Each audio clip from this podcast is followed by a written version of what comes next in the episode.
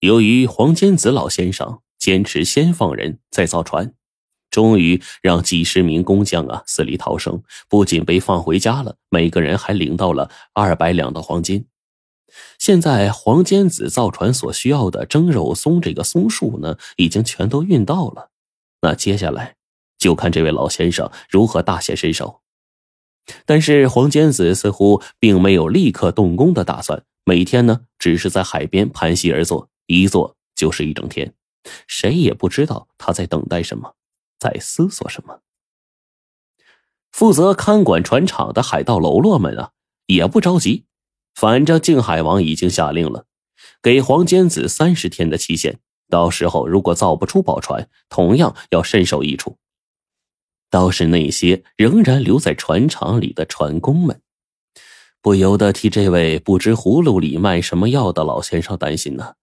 他们怕这位老先生只会动嘴皮子，到时候造不出宝船来，就要脑袋搬家了。这些船工多数都是附近居民，被临时掳来做苦力的。其中有好事者壮着胆子来问黄坚子，到底什么时候才开工造船？而黄坚子呢，只是笑而不答，一副胸有成竹的样子。转眼就过去二十九天了，只剩下最后一天了。黄坚子仍然不提开工的事儿，穿好衣服又朝海边走。这时候，船工里。一个平时沉默不语的七老六忍不住了，他在半路上拦住黄坚子。这七老六呢是一个残疾人，跛了一条右腿，断了一条左臂，脸上还拖着一道长长的刀疤。据说呢，年轻时候也是一个好船夫啊，在有一年行船的途中遇到倭寇抢劫，身中数刀，被踢下大海，最终凭着良好的水性捡回了一条命，却落得一身残疾。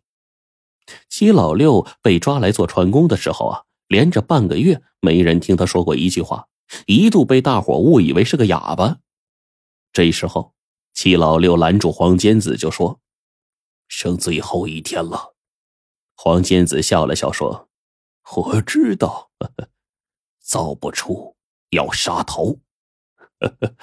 我知道，我知道，你不会造。”一听这话，黄坚子愣怔了。齐老六淡淡的说：“距此十里有一座二龙山，山里有一座望海寺。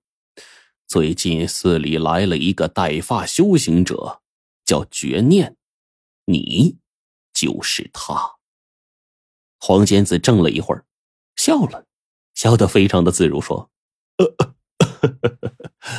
不错，我隐居山林，以为没人能够认识我，没想到这世上还有人知道我这么个人的存在呀。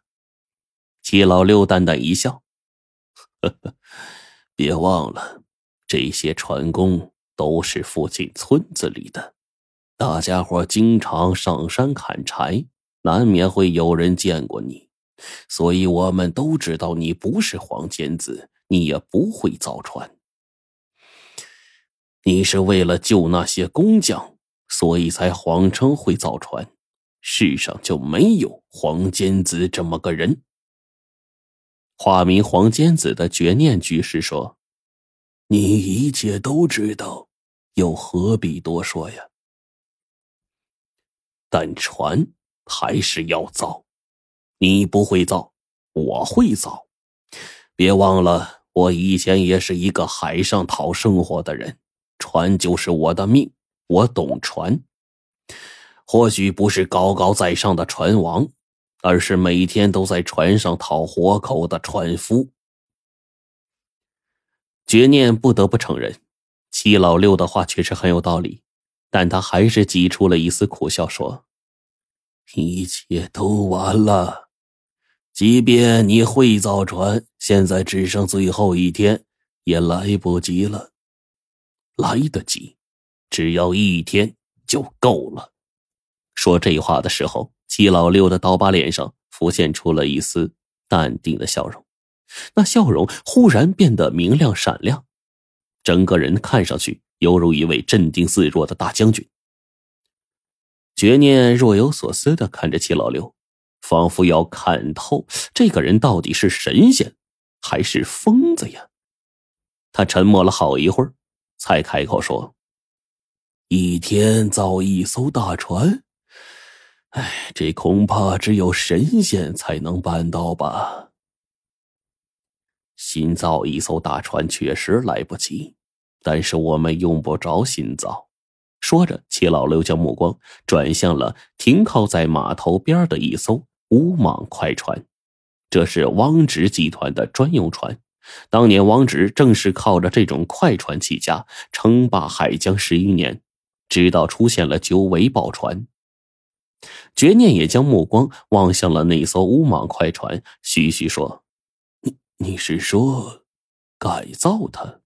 不错，这些天来。”我一直在观察这种船，它确实是一种罕见的好船。虽然现在还不及九尾宝船，但只要改造得法，未必会输给九尾宝船。毕竟我们都不知道皇家九尾宝船的建造之法，与其费尽心思去仿造，不如试着改造这乌蟒快船。说起这乌蟒快船。江湖上曾经有传说，汪直还有一个弟弟叫汪海，是个造船高手。汪直闯海之初，全凭着汪海精心设计的这款乌蟒快船，才渐渐的呀，在一次次的海战中占得上风，逐步成为海上霸主。但是汪海却在一次和荷兰商队的这个海战中不幸饮弹身亡，从此呢。王直啊，就如同失去了左膀右臂。要是他这个弟弟健在的话，他王直或许用不着如此惧怕皇家宝船。齐老六就分析到说：“乌蟒快船本身并无缺陷，但由于追求行船速度，就显得有些单薄。一旦遇到体积庞大的九尾宝船，便不敢与之正面交锋。若论速度，”九尾宝船不及乌蟒快船，可九尾宝船善于吃风，遇风则强过乌蟒快船，而海上十日九风，所以乌蟒快船又吃亏了。如果把这两处缺陷补足，乌莽快船就可与九尾宝船一较高下。补齐这两处缺陷并不麻烦，汪直运送来的那些松树还真派上了用场。绝念和七老六统一意见之后，开始改装。他们指挥船工将这些松木的一端削成了尖状，五根木为一组，分两组固定在船首。这样一来，船首便如同装了两排锋利的长矛，在遇到九尾宝船时便不怕碰撞了。而且这种松木木质坚硬，但是分量极轻，几乎不影响船速。